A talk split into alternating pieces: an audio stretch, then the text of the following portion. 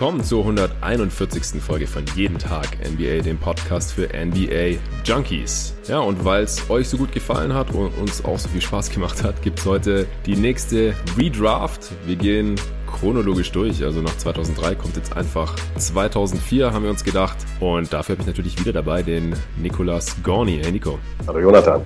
Ja, wie gesagt, äh, letzte Woche haben wir 2003 einfach mal versucht und es kamen so viele positive Kommentare, Nachrichten auch auf Twitter, Instagram, Facebook, dass wir das auf jeden Fall nochmal machen sollen, dass es äh, super unterhaltsam war, super interessant war. Und weil wir das ganz ähnlich gesehen haben, haben wir gedacht, warum nicht? Und dass wir jetzt am besten gleich diese Woche weitermachen.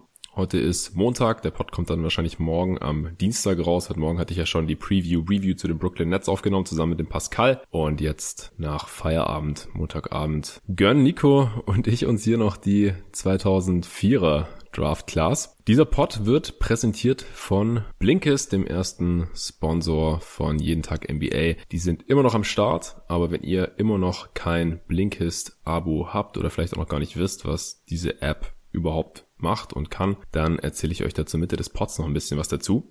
Erstmal Nico, vielleicht allgemein, was verbindest du so mit der Draft 2004? Was für Erinnerungen daran hast du noch? Wir haben ja letztes Mal erklärt, dass die Draft 2003 so die erste war, an die wir uns richtig erinnern können als NBA-Fans. Also müssen wir uns ja theoretisch auch an die 2004er Class in irgendeiner Form erinnern können, oder? Ja, ich erinnere mich insofern daran, dass halt das erste Jahr der 2003er Draft Class beendet war und die ähm, Vorzeichen natürlich dann groß waren, weil ich mir darauf wieder gedacht habe, äh, ich hatte halt noch relativ wenig Erfahrung, was das ganze Programm anging. Habe mir gedacht, ja, gibt's jetzt jedes Jahr ultimative Superstars, äh, kommt jetzt jedes Jahr ein LeBron oder ein Carmelo in die Liga. Ähm, war da nicht ganz so. Ich kann mich daran erinnern, dass es ein äh, Hin und Her zwischen zwei Big Men gab, die in dieser Draft gepickt wurden, ja. die auch relativ kontrovers diskutiert wurden. Und äh, das ist bei mir vor allen Dingen hängen geblieben. Ja, das habe ich auch so in Erinnerung. Also es war beileibe nicht klar, wer der erste Pick sein wird. Das war wirklich Emeka Okafor von Yukon oder Dwight Howard direkt von der High School damals. Jetzt im Nachhinein denkt man natürlich, Howard hatte eindeutig die bessere und längere Karriere. Okafor ist jetzt schon ein paar Jahre aus der Liga draußen, beziehungsweise war auch ein paar Jahre draußen und hat dann nochmal so ein kurzes Intermezzo gehabt, was jetzt aber auch schon zwei Jahre her ist. Vor zwei Saisons war er nochmal bei den Pelicans damals dann. Nochmal ganz solide, aber halt kein Vergleich mit Dwight Howard und vor allem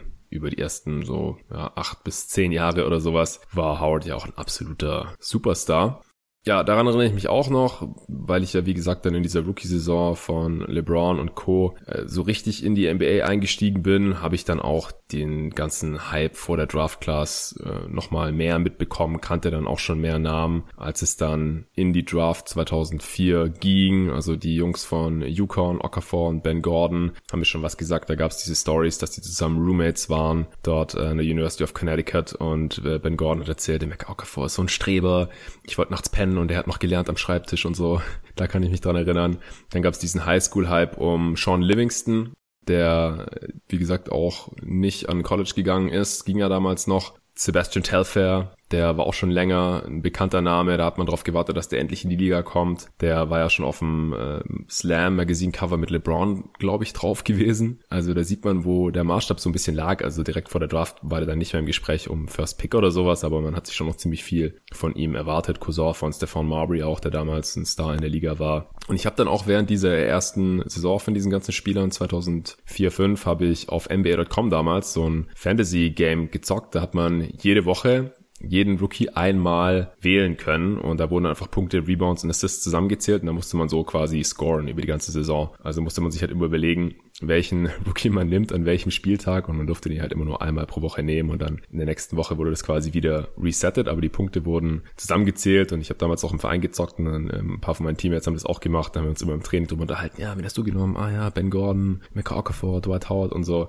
Also das äh, habe ich da wirklich alles schon sehr, sehr nah mitverfolgt.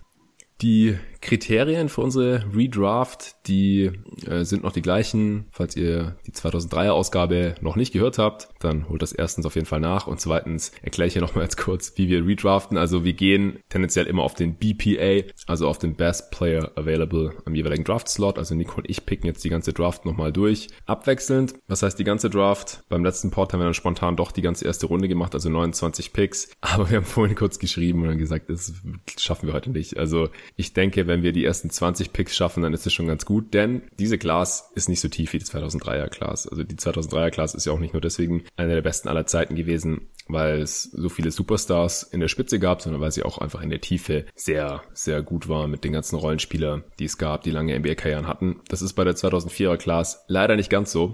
Also ich habe mir jetzt mal 26 Spieler rausgeschrieben, aber ich denke, die ersten 20 äh, reichen dann auch, oder Nico? Auf jeden Fall. dann haben wir letztes Mal noch etabliert, dass wir schon wissen, welche Spieler verletzungsanfällig werden oder größere, schwere Verletzungen haben. Also wir wollen jetzt nicht hier im Nachhinein die Wunderheiler sagen. Hier, Sean Livingston hat sich aber nicht an drei verschiedenen Stellen im Knie die Bänder gerissen oder sowas. Das wollen wir nicht tun, ist dann zu spekulativ. Wir arbeiten mit dem Wissen, was wir haben und die meisten Karrieren auf dem 2004er Draft sind ja mittlerweile auch schon vorbei. Ich glaube, wir haben wieder drei aktive Spieler noch drin, oder? Dwight Howard und Andre Godala jetzt wieder natürlich. Ja. Und Trevor Ariza. Ja, das waren auch die einzigen, die ich auf dem Schirm hatte. Ja, interessant auch, weil Trevor Ariza Second Round Pick war und dann halt nur noch Howard als First Pick und Igodala, der damals an neun wegging und alle anderen NBA-Karrieren sind schon wieder beendet. Ja, was auch noch interessant war, was ich vorhin gesehen habe bei der Recherche, theoretisch haben wir jetzt 30 Teams ab 2004, aber es gab trotzdem nur 29 First-Round-Picks. Weißt du warum? Mm, nee.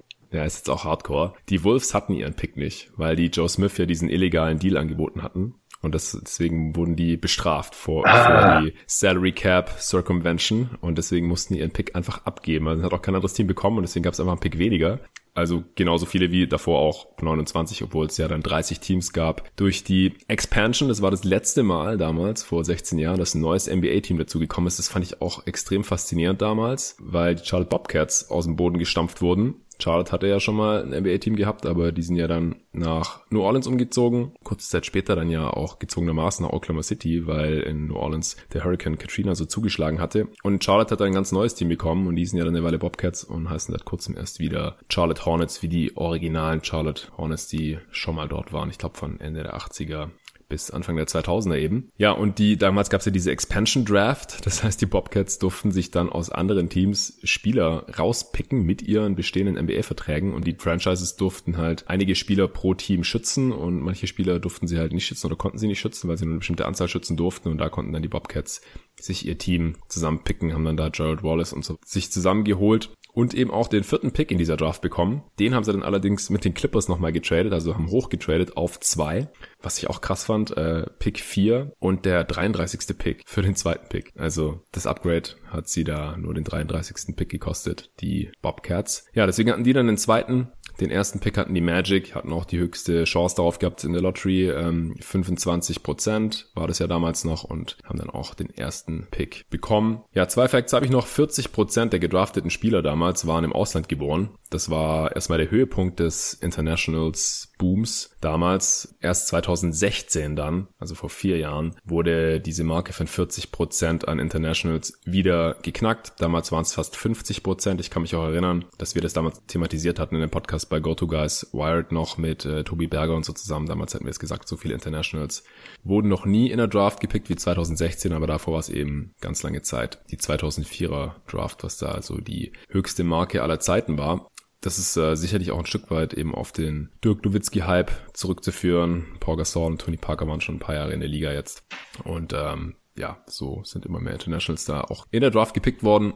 46 der 58, nee, 59 Picks waren es ja dann, zweite Runde waren 30. 46 der 59 Picks haben in der NBA gespielt, also einer weniger als 2003. Wir haben zwölf Spieler, die zwar gedraftet wurden, aber kein einziges Regular Season Spiel gemacht haben. So, genug des Vorgeplankels, würde ich sagen. Wenn du keinen Kommentar mehr hast zur 2004er Draft, dann würde ich sagen, fangen wir an mit unserer Redraft. Letztes Mal durftest du anfangen. Diesmal haben wir vorhin gesagt, darf ich anfangen. Und der First Pick ist halt, wie bei der 2003er Class schon, jetzt auch 2004 nicht besonders spannend. Es ist natürlich Dwight Howard für Orlando. Es kommt gar nicht in Frage, irgendeinen anderen Spieler hier zu nehmen. Äh, war dreimal Defensive Player of the Year, eine absolute Macht in seiner Prime. War früher auch unzerstörbar. Der hat die ersten Jahre, bis er dann seine Rückenprobleme bekommen hat, hat er fast immer die 82 Spiele gemacht. Ich glaube, der hat die ersten sieben oder acht Saisons insgesamt nur sieben Spiele verpasst, also nichts. Gibt's echt selten. War ultra athletisch, sehr, sehr kräftig, kam als Powerforward in die Liga, habe ich heute auch nochmal gesehen in den Mockdrafts, wurde als Powerforward ja. teilweise gerankt.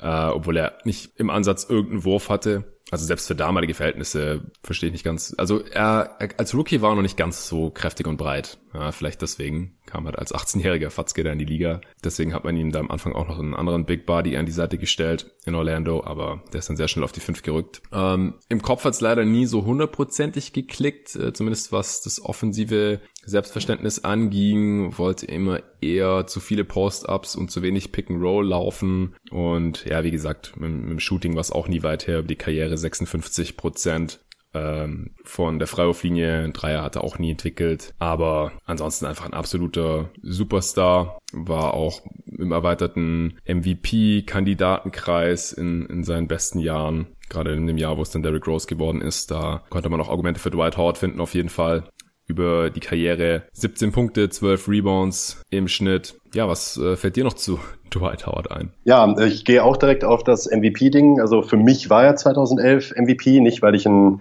Derrick Rose Hater bin, sondern weil ich ihn vor allen Dingen damals auch äh, defensiv und vor allen Dingen was seinen generellen Impact auf das gesamte Spielgeschehen angeht, so unfassbar dominant fand in dieser Zeit, äh, dass ich ihm gerne den MVP gegeben hätte in diesem Jahr. Kurz davor gab es den Finals Run mit den Magic und ich finde, man vergisst gerne, da ich das ja zwischendurch dann auch mal, nachdem er am Anfang so ein richtiger Ironman war, äh, Verletzungsprobleme hatte, dann bei den Rockets zu den Lakers ähm, gab es dann halt auch gerade, weil er diese Headcase-Geschichte durchaus ziemlich gut verkörpert, wie mir auch schon aufgefallen ist, da gibt es einige Kandidaten in dieser Draft, die man mhm. äh, in der Kategorie verpacken könnte. Ja. Ähm, ist er bei mir wirklich hängen geblieben und es freut mich jetzt auch extrem, dass er jetzt so nochmal ausspielen kann bei den, bei den Lakers, zu zwar einer kleinen Rolle natürlich, aber das hätte halt auch vor ein paar Jahren keiner gedacht. Also die Leute, die erst vor wenigen Jahren zur NBA gekommen sind, können, würden wahrscheinlich mit Dwight Howard eben den ultimativen Headcase assoziieren, der irgendwie jedes Team, zu dem er kommt, schlechter macht. Er ist ein richtiger ähm, Wandervogel geworden in den späten Jahren seiner Karriere und das wird ihm halt von seinem eigentlichen spielerischen Wert, den er halt in seiner Prime hatte, gar nicht gerecht. Denn er war halt wirklich extrem dominant und ich finde das wichtig, dass man das auch so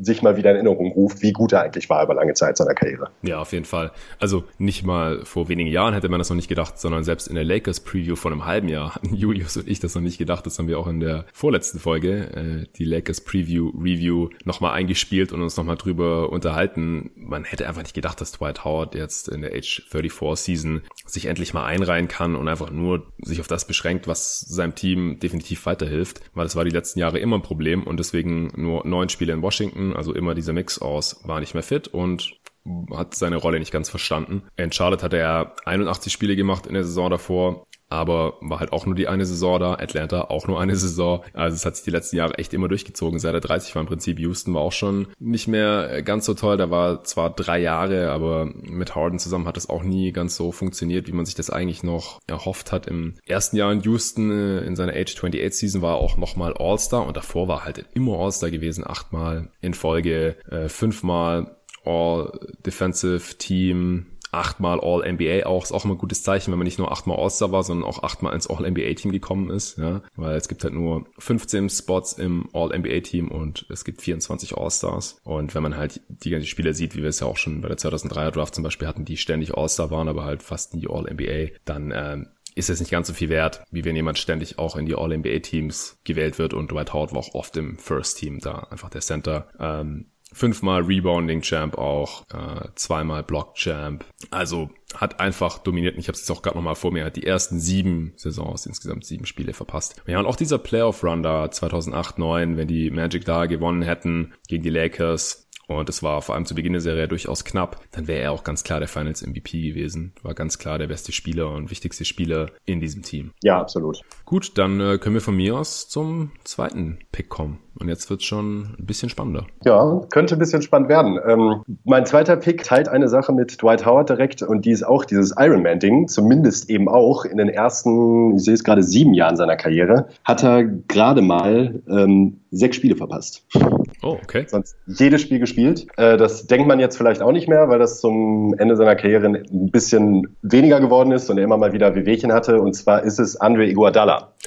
ähm, absoluter Juggernaut eben zu Beginn seiner Karriere. Unfassbar athletischer Spieler, gerade eben auch in den, in den frühen Jahren. Ich erinnere mich da an die ähm, Philadelphia-Saisons, wo er wirklich extrem athletisch war, sowohl als Offensivspieler als auch als Defensivspieler. Ist halt jetzt ähm, durch seinen hohen Basketball-IQ und seine generellen Skills halt deutlich deutlich mehr ins zweite Glied gerutscht, gerade eben bei den Championship Runs der Warriors, aber halt eben da auch absolut unverzichtbar für dieses Team. Als Glue Guy, als Lockerroom Guy, ähm, Regen hätte eigentlich deutlich öfters Six Man of the Year werden müssen in dieser Zeit, als er geworden ist, aber das wären ja traditionell leider immer die Leute, die am meisten Punkte von der Bank auflegen. Also er hätte es überhaupt mal werden sollen. Er war es ja nie, leider hätte es überhaupt mal werden sollen. So. Ja, also da haben wir uns, also teilweise dann auch bei Lukas Wild, auch noch damals natürlich, da gab es jeden Tag mehr noch nicht, auch mehrfach drüber aufgeregt, dass beim Sixth Man of the Year einfach meistens der Spieler genommen wird, der die meisten Punkte pro Spiel von der Bank macht und nicht der beste Spieler, der von der Bank kommt. Und dann wurde es halt oft Jamal Crawford oder so und halt nie Iguodala. Ja. ja, das ist ein absurdes System, aber so ist es leider. Ja, äh, grundsätzlich ähm, hat er halt dann doch gerade auch in den frühen Jahren in Philadelphia deutlich mehr Punkte gemacht, als man das vielleicht noch so auf dem Schirm hat. Äh, hat halt einmal 20, also 19,9 und ähm, öfters mal insgesamt dreimal an den 20 gekratzt. Hm. Und das denkt man jetzt vielleicht gar nicht mehr, war halt nie eine erste Scoring-Option. Ähm, zeitweise hat man das vielleicht noch denken können, dass er eventuell den Sprung schaffen kann, hat er aber dann am Ende nie geschafft. Was mir auch noch hängen geblieben ist, ist, dass er, würde ich sagen, einer der einzigen Rollenspieler ist, der sowohl All-Star als auch Finals-MVP war. Ja, also Rollenspieler, die Finals MVP werden, gibt's ja sowieso nicht so viele. Und auch welche, die All-Star werden, gibt's nicht so viele. Aber es ist auch schon bezeichnend jetzt für die Class, dass wir hier an zwei halt einen Spieler haben, der einmal All-Star war. Also und, und Igodala bei aller Liebe und auch Finals MVP Ehren und so weiter. Er, er war jetzt kein Superstar. Ja. Aber für mich auch ganz klar hier an zwei hätte ich auch gemacht vor allem aufgrund des Gesamtimpacts. Ja, also wenn man sich jetzt halt nur auf Scoring oder sowas fokussieren möchte, da ist äh, Iguodala jetzt niemand, der herausgestochen ist. Also du hast ja gerade gesagt, er hat einmal 19,9 gemacht, hat nie die 20 Punkte pro Spiel geknackt. Und in den meisten anderen Draft-Jahrgängen hast du wahrscheinlich an der zweiten Position bei einem Redraft schon jemanden, der mehr als 12 Punkte pro Spiel gemacht hat. Ja. Aber er war immer ein super Allrounder, hat über Jahre auch immer die 5 Rebounds und 5 Assists noch im Schnitt geknackt, was zu dem Zeitpunkt in der Regelmäßigkeit nur LeBron James noch gelungen ist und auch immer ein richtig starker Defender. Also war nur zweimal im All-Defensive Team. Da gibt's auch in dieser Class, auch neben dem schon genannten Dwight Howard, noch andere Spieler, die es deutlich öfter geschafft haben. Also auch da ja, hat er nie so ganz den, den Hype erfahren, aber man hat halt schon spätestens in den Playoffs meistens gesehen, wenn er dann die gegnerische erste Option ausgeschaltet hat, hat auch hm, LeBron James so gut verteidigt, wie man das halt nur konnte, was ja auch eine große Rolle gespielt hat bei seiner Ernennung zum Finals MVP 2015, weil offensiv hat er in erster Linie halt offene Eckendreier reingehauen und darf man natürlich auch nicht vergessen, oft ist er halt der sekundäre Ballhändler gewesen und das muss man halt auch erstmal schaffen bei einem Contender, äh, jetzt vielleicht nicht die zweite, dritte Scoring-Option zu sein, aber halt schon eine der ersten Ballhandling, Playmaking-Optionen. Äh, wie siehst du denn im Nachgang, vielleicht so auch als NBA-Historian, den Finals MVP 2015 für Godala? Ganz kurz. Boah, ähm, also ähm, ich hätte ihn damals, äh, da bin ich jetzt auch gar nicht mal alleine, ich hätte ihn damals LeBron gegeben, nicht weil ich LeBron-Fan bin, sondern weil ich immer noch, ähm, wenn man sich anguckt, wie das Team um ihn rum aussah, Kyrie Irving hat sich verletzt im ersten Spiel, Kevin Love, äh, das war die Olinik-Geschichte, glaube ich, ne? Ja. Der ja, Kevin Love raus. Und dann führt es halt eben dazu, dass halt Spieler wie äh, Matthew Dellavedova eben die zweitbesten Spieler, äh, der zweitbeste Spieler im Cavs-Team war, vielleicht noch neben Moskov. Und äh, James hat das Team halt gecarried, wie ich das so selten gesehen habe in der Form. Die Quoten haben natürlich darunter gelitten, aber die Zahlen, die er da auf, äh, aufgelegt hat, es war unfassbar. Ich habe da noch ähm, Sachen im Kopf, dass irgendwie, ähm, da wurden die Dreierquoten gegenübergestellt, wenn James assistiert seinen Mitspielern und wenn James nicht assistiert. Und das war irgendwie ein Unterschied von 35 Prozent oder so. Das ganz ganz, ganz, ganz ja, heftig. Ja. Ähm, das war halt extrem. Curry hätte es auch werden können. Der hat auch äh, zwei, drei noch wirklich gute Spiele gehabt in der Serie. Damit hätte ich auch leben können. Iguodala war halt so ein bisschen, er hat verdient. Er war extrem ausschlaggebend für den Sieg der Warriors auch am Ende. Aber ich hätte ihm den MVP nicht gegeben. Das Ding ist halt, dass neben Jerry West halt nie einer aus dem Verliererteam Finals MVP geworden ist. Ja ich hätte LeBron in diesem Jahr auf jeden Fall gegönnt. Ja, also wenn man das mal wieder hätte machen wollen, einen Verlierer trotzdem den Finals MVP Award zu geben, dann LeBron in diesen Finals. Gar keine Frage. Bin ich nicht so der Fan von und ich glaube auch der Shitstorm wäre nicht klein gewesen von den LeBron-Hatern. ja, als Finals-Verlierer dann Finals MVP kommen hätte. Naja, und wenn es einer von den Warriors sein sollte, dann aus meiner Sicht halt auch Curry. Ich meine, selbst wenn er halt nicht den Wurf nimmt oder auch wenn er ihn nicht trifft, dann hat er halt immer so einen riesen Einfluss gehabt auf die gegnerische Defense, dass es überhaupt erst diese ganzen offenen Würfe für Iguodala gab und dass er die überhaupt erst nehmen konnte und dann halt auch treffen konnte. Und wenn Iguodala weniger Punkte macht oder schlechter trifft in dieser Serie, dann wird er auch nicht Finals MVP, weil nur wegen der Defense, also ja, es gibt noch andere Spieler in dieser Class, die sich noch mehr über die Defense definiert haben, die wären auch niemals Finals MVP geworden. Ja. Nee, er war halt eben einfach nicht der beste Spieler der Serie und damit ist das äh, Thema für mich eigentlich schon erledigt. Ja, so kann man es auch zusammenfassen. Wunderschön. Also an zwei, Igodala zu den Charlotte Bobcats. Wie gesagt, gerade in diesem Jahr aus dem Boden gestampft. Denkst du, das hätte irgendwas an den Bobcats als Franchise verändert? Mm, naja, also Iguodala ist halt schon nun mal ein extremer Musterprofi und ich glaube, dass er mit seiner Arbeitseinstellung und seinem generellen Standing, was er da natürlich nicht hatte als Rookie, aber sich halt relativ schnell aufgebaut hat, ähm, durchaus positiven Einfluss hätte nehmen können auf die Entwicklung der Franchise. Ähm, weiß ich nicht genau, könnte mir aber vorstellen, dass es positiv war. Eine Sache noch, die mir gerade noch einfällt, ähm, was ich bei Iguodala wirklich auch beeindruckend finde, ist halt die Longevity seiner Karriere. Also es ja. sind unfassbar viele Saisons, hat gerade wie gesagt am Anfang kaum Spiele verpasst, dann immer mal wieder Wehwehchen gehabt, aber auf dem Level hat er schon extrem viele gute NBA-Jahre hingelegt und das ist schon beeindruckend. Ja, definitiv. Also er galt jetzt auch vor der Saison noch so als ein, ein Trade-Chip oder Asset oder so X-Faktor bei irgendeinem Contender. Und wie gesagt, er ist jetzt der einzige Spieler neben Howard und Reza, die überhaupt noch von dieser Class in der Liga sind und er galt halt noch als Difference Maker. Gab jetzt auch noch ein bisschen Gegenwert für die Grizzlies, auch wenn der im Endeffekt zusammengezählt, wenn, wenn man den ganzen äh, Trade sich anschaut, nicht besonders hoch war für die Grizzlies, wie Julian Lage hier schon beklagt hat in der Preview-Review zu den Memphis Grizzlies. Der fand den Trade ja schrecklich für die Grizzlies. Aber die Grizzlies mussten ihn immer nicht rauskaufen. Sie haben noch einen Trade gefunden.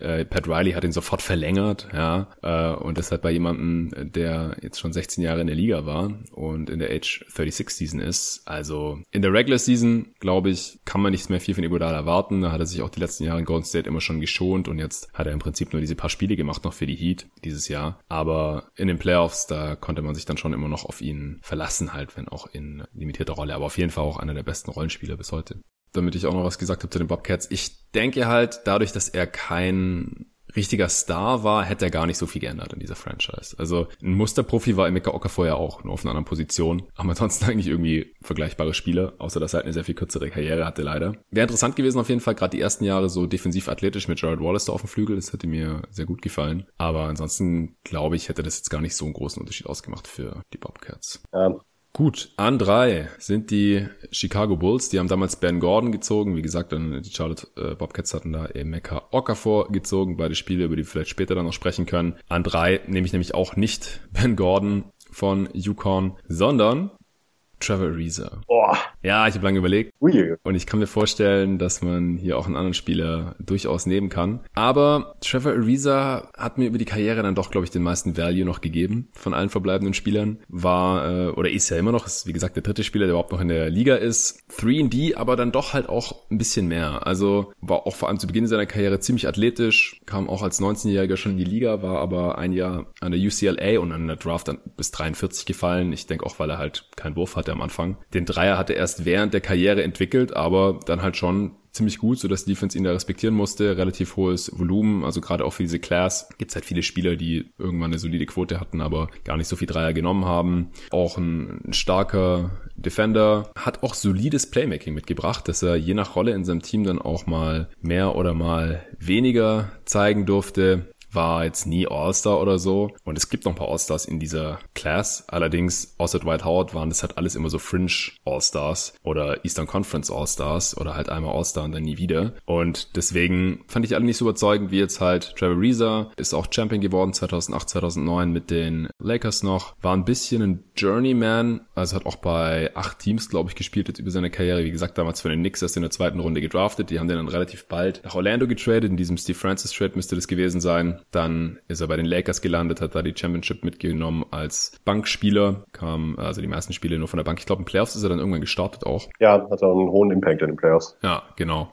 Dann Houston, und da hat er dann auf einmal sehr viel mehr machen dürfen, hat da auch 15, 6 und 4 aufgelegt auf einmal. Also da hat er dann, also 3,8 Assists im Schnitt, ich runde hier. Aber da hat auf einmal dann ein anderes Skillset noch gezeigt und halt auch viel mehr Dreier genommen als vorher. Über die Karriere 35 Prozent, also jetzt weit weg von 40% Shooter oder sowas, wovon es auch nur einen einzigen gibt in dieser Draft übrigens, aber halt auf 100 Possessions immerhin sieben pro Spiel, was halt schon ziemlich hoch ist. Ja, also ich bin hier relativ zufrieden mit Trevor Reza. Andreas, einfach ein Spieler, der auch in jedes Team passt, der immer einen Trade-Wert hatte. Ja, da würde ich mich grundsätzlich anschließen. Also bei mir ist er auch nah dran an der Position jetzt. Jetzt an drei hatte ich ihn nicht, aber jetzt sehr bald. Und ich würde mich da eigentlich äh, zu 100 Prozent anschließen. Also das ist halt vom Spielertyp halt eben auch genau der, wie du es gerade schon gesagt hast, den eigentlich jedes Team gerne hätte in seiner Prime. Bringt all das mit, was auch in der modernen NBA noch gefragt ist, Defense und Shooting und halt eben auch, wo ich schön finde, dass du das angesprochen hast, war halt eben eigentlich ein ziemlich guter Playmaker. Also natürlich in beschnittener Rolle, keine Frage, aber äh, grundsätzlich konnte halt mehr mit dem Ball anstellen, als man das vielleicht so ähm, noch auf dem Schirm hat aus den letzten Jahren. War dann natürlich bei diesem tragischen Playoff-Run der Rockets auch nochmal sehr wichtig. Äh, hat er leider auch keine Dreier getroffen im Entscheidungsspiel, aber mhm. das kann man ihm jetzt natürlich schwer anlassen, äh, was seine Karriere betrifft. Auch eine extrem solide Rollenspielerkarriere, wobei ich ihn jetzt im Vergleich zu Iguodala dann doch noch eine ganze Ecke darunter einordnen würde. Ja, definitiv. Also ich habe auch diese drei Spieler, alle drei in verschiedenen Tiers und Ariza jetzt aber halt in einer Gruppierung, wo ich noch ein paar andere Spieler drin habe und zwar wie viele, ja, also vier, vier Spieler auf jeden Fall noch auf einem ähnlichen Niveau wie Trevor Ariza, wenn nicht sogar mehr, könnte man dann diskutieren. Und das machen wir dann sicherlich auch gleich. Ähm, ja, von mir aus kannst du jetzt raushauen, wen du an vier jetzt nehmen würdest zu den LA Clippers. In der Realität haben sie, wie gesagt, Sean Livingston da gedraftet, der aber nie viel dann für die Clippers gemacht hat, in erster Linie aufgrund seiner heftigen Knieverletzung, wo er noch ein paar Jahre aus der Liga draußen war, bis sich dann wieder erholt hat und irgendwann als Rollenspieler bei anderen Teams zurückkam. Da du jetzt einen anderen Spieler an drei gerankt hattest, ist ja jetzt deine Reihenfolge wahrscheinlich schon, also du darfst jetzt hier schon einen Spieler nehmen, den du sonst an drei gezogen hättest, oder wie? Ja. Und zwar? Und zwar ist es äh, Luol Deng. Ja, dachte ich mir. Ich habe lange überlegt zwischen Deng und Reza an drei. Aber mach mal den der, Case für Deng. Der bringt bei mir dann am Ende noch das Fünkchen mehr Scoring mit, das ich halt bei Reza stellenweise noch ein bisschen vermisst habe. Mhm. Er konnte sich vor allen Dingen eigenständig auch gut Würfe kreieren und erarbeiten und war dazu halt eben sehr guter Allrounder, muss man eben sagen. War ein guter Rebounder, ein solider Passer, kein wirklich guter Passer, aber immerhin solide. Ähm, konnte sich auch in viele Teams gut einfügen und gerade bei seinem langen Bulls Run ähm, hat man auch immer wieder gemerkt, dass er da auch ein sehr elementarer Bestandteil war dieses Teams mit Derrick Rose und Carlos Boozer, Joaquin Noah, wie, wie sie nicht alle hießen damals. Da war Deng halt immer extrem wichtig und ist mir auch als extrem wichtig in Erinnerung geblieben. Vor allen Dingen halt eben als Verteidiger, denn da war auf dem Flügel dann nicht ganz so viel vorhanden bei den, äh, bei den Bulls aus dieser Zeit. Und ja, hat halt auch nie die 20 Punkte geknackt, auch immer mal wieder dran vorbeigeschraubt. Und der läuft bei mir in der Hinsicht auch immer so ein bisschen, äh, fällt so ein bisschen in das Raster, da ich auch mal denke, eigentlich hätte ich mir von ihm immer noch so einen Ticken mehr Scoring gewünscht. Also ich denke, dass er vielleicht eben doch mal die 20 Punkte ein oder zweimal geknackt hätte. Ich würde behaupten, dass das vom Talent her locker hätte schaffen können. Der auch durchaus eine lange Karriere gehabt. An der Stelle bin ich da sehr zufrieden mit, muss ich sagen, als vierten Pick. Ja, also wie gesagt, ich habe auch sehr lange überlegt. Man muss auch noch dazu sagen, ich meine, er durfte auch immer richtig viel spielen und ist trotzdem nicht auf die 20 Punkte gekommen. Und ich habe das auch verglichen mit Trevor Reza Scoring und sie sind halt bei der Effizienz nehmen sich gar nichts über die Karriere Offensive Rating von 107, also beides nicht so toll. Damals, also über die gesamte Karriere äh, ist es aber noch okay, weil einfach das Offensivrating früher sehr viel niedriger war als heutzutage. Und bei Deng fehlt mir halt vor allem der Wurf. Also zu Beginn ihrer Karriere hatten beide keinen Dreier. Bei Deng kam er aber noch sehr viel weniger als bei Reza. Also der hatte dann irgendwann gute Quoten, aber hat trotzdem, ich habe auch vorhin nochmal äh, was gelesen und da hieß es dann, ja, ab 2008, 2009 hat er dann auch den Dreier getroffen, 40 Prozent. Dann habe ich halt gesehen, ey, der hat 2008, 2009 0,2 Dreier pro Spiel getroffen. Ja, also jedes fünfte Spiel mal einen getroffen. Das ist kein Shooting, das gibt auch kein Spacing, das ist nix. Und über die Karriere hat er auf 100 Possessions drei Dreier pro Spiel genommen, also nicht mal halb so viele wie Reza. Das ist einfach ein sehr, sehr viel kleinerer Faktor, sehr viel weniger Playmaking als Reza. Du hast gesagt, er hat so ein bisschen, oder was das solide, glaube ich, genannt, aber einfach aus meiner Sicht sehr viel weniger als Reza. Und halt auch nicht so viel mehr Scoring. Auf 100 Possessions macht Dang 22 Punkte pro Spiel und Reza, glaube ich, so 17, 18. Aber wie gesagt, ich habe lang auch über Luol Dang an dieser Stelle nachgedacht seine Karriere war auch einfach deutlich kürzer als die von ja. Trevor Ariza. Ich glaube, das äh, war dann vielleicht so der letzte ausschlaggebende Punkt. Ariza hat die drittmeisten Minuten in dieser Class mit knapp 32.000. Ja, obwohl Deng äh, hat durch die vielen Minuten unter Thibodeau nur 700 Minuten weniger, sehe ich gerade. Äh, und, und er hat ja auch offiziell 15 Jahre gespielt, aber die letzten Jahre halt nicht mehr so produktiv. Da hat er noch diesen riesen Deal bekommen von den Lakers 2016 ja. und hat halt dafür nicht mehr ansatzweise das geliefert, was sie sich davon höchstwahrscheinlich erwartet hatten. Und Trevor Reese hat ja noch in der letzten Free Agency von den Kings einen Geldsack hingelegt bekommen. Und ja, Lul Deng hat in LA 2016-17 noch 7,6 Punkte pro Spiel gemacht in 56 Spielen. Dann im zweiten Jahr hat er ein Spiel gemacht und im dritten Jahr 22. Also da war dann äh, nicht mehr so viel los. Und halt auch nach seinem Bulls-Run hat er halt schon relativ bald Verletzungsprobleme bekommen, nachdem halt Thibodeau in zwischen 2009 und 2013 jedes Jahr zwischen 38 und 39,5 Minuten übers Parkett gejagt hat. Das äh, hat wahrscheinlich dann langfristig seiner Karriere eher nicht so gut getan. Ich würde grundsätzlich sagen, wie siehst du das? Also ich finde, ähm, karriereübergreifend würde ich aber Deng sogar als stärkeren Verteidiger einschätzen, weil er ähm, vor allen Dingen physischer war. Ja, ja, ich denke auch. Da würde ich nicht widersprechen. Einmal ins All-Defensive-Team geschafft, was Trevor Reeser nie geschafft hat. Also würde ich jetzt hier nicht als entscheidend sehen, weil äh, auch All-Defensive-Teams äh, sind nicht perfekt, bilden da die Leistung nicht immer perfekt ab. 2011, 12 war das. Zweimal All-Star ja, also hat er auf jeden Fall ein paar mehr Lorbeeren bekommen für seine Arbeit als ein Trevor Reese. Aber ich sehe ihn auch als besseren Defender. Übrigens, Luol Deng, damals ja eigentlich von Phoenix gepickt worden, von meinem Lieblingsteam, an sieben, wurde dann aber direkt nach Chicago getradet und zwar für den 31. Pick und drei Millionen Cash.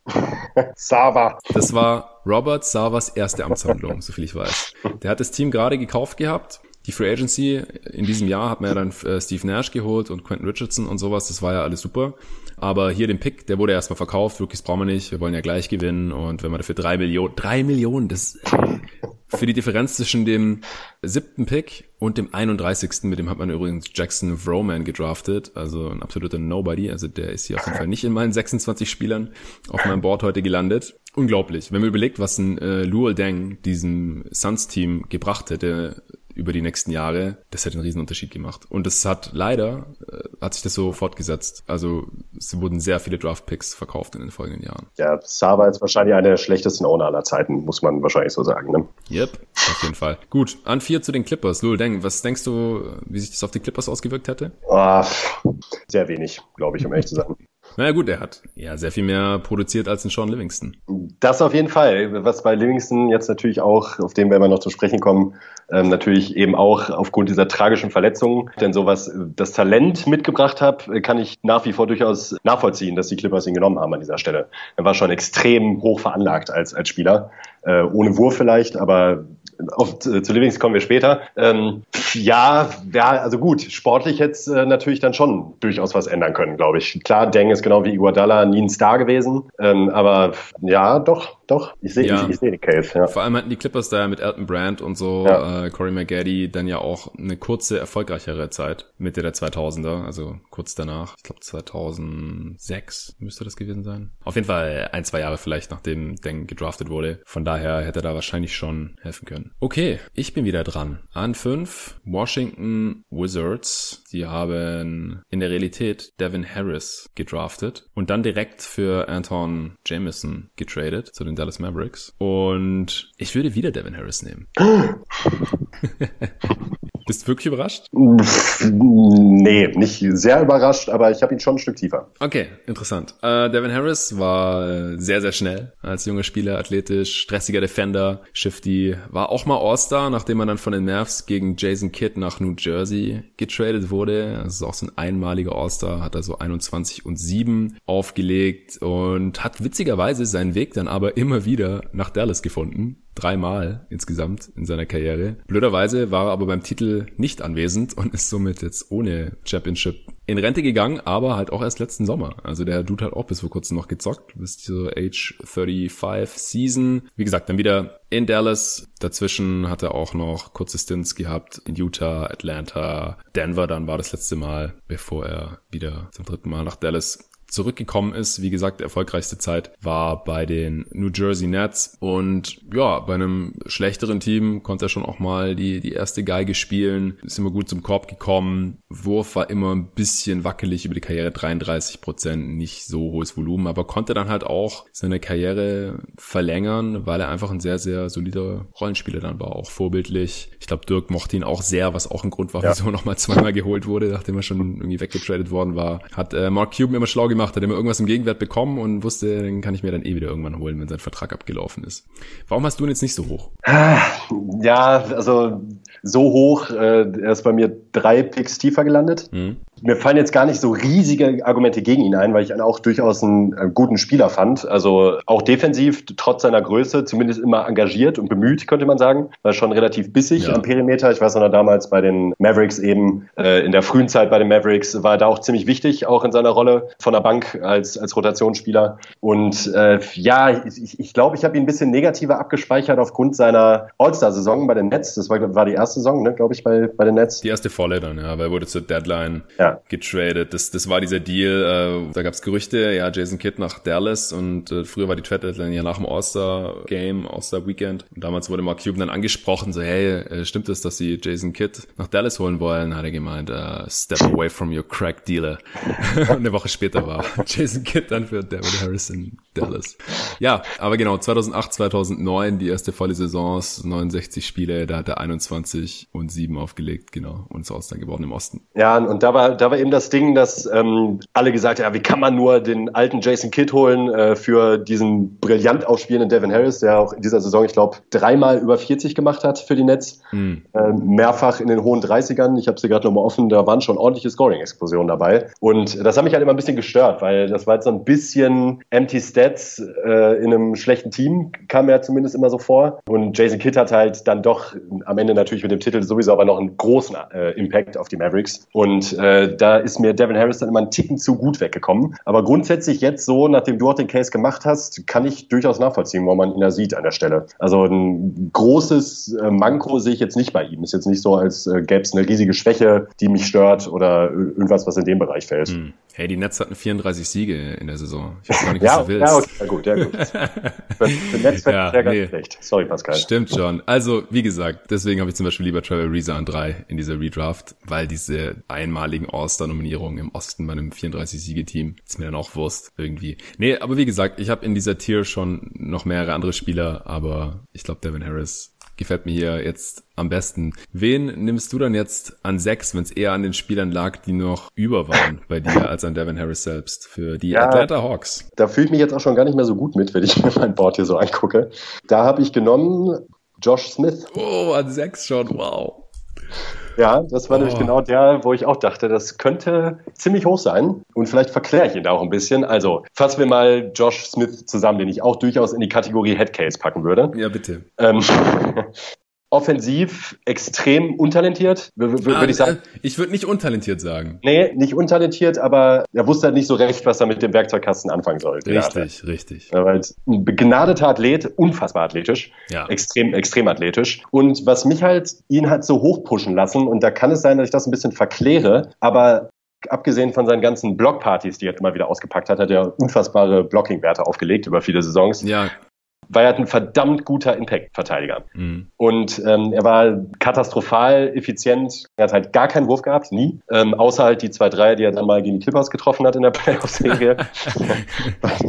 bei, dem legendären Comeback ja. äh, der, der Rockets. Ansonsten aber natürlich absolut kein Wurf. Ich fand ihn aber eben als Verteidiger und als Spielertyp nach wie vor sehr interessant. Also heute wäre wahrscheinlich nicht wirklich wertvoll, weil er eben eigentlich nur eine große Position spielen kann, dafür halt eben keinen Wurf mitbringt. Also gar nicht. Ja, ich glaube, ich muss mich echt extrem auf die Defense stürzen, um das hier irgendwie zu rechtfertigen. die fand ich aber dafür wirklich auch außerordentlich gut. Und auch eben, was die, ähm, war extrem bunt von seinen Fähigkeiten als Verteidiger, war nicht nur ein Shotblocker, sondern ein extrem guter Help-Verteidiger, gut in der Pick-and-Roll-Defense, konnte halt wegen seiner Wingspan auch problemlos unterm Korb, nicht nur als Shotblocker, sondern generell Würfe verändern und auch im Low-Post dagegen halten. Ähm, da ist er mir wirklich sehr positiv hängen. Ja, also ich mag Josh Smith total. Ich habe ihn trotzdem drei, vier Spots tiefer. Und ich habe trotzdem schon gedacht, dass ich irgendwie einen Case für machen muss an der Stelle. Aber das hast du mir jetzt abgenommen. Nee, aber ich, ich würde gerne noch ergänzen, er konnte eigentlich alles auf dem Basketballfeld, theoretisch, aber halt nicht konstant die richtige Entscheidung treffen. Das war sein Problem. Und trotzdem ist er der einzige Spieler der Liga, dessen Durchschnittswerte von äh, Punkte, Rebounds, Assists, Blocks und Steals über die Karriere sonst niemand aufgelegt hat. Niemand. Wenn man die Steals noch rausnimmt, ich, ich kann es gleich vorlesen, was es ist. Wenn man die Steals rausnimmt, dann kommen über die Karriere noch Tim Duncan und Kareem Abdul-Jabbar ran.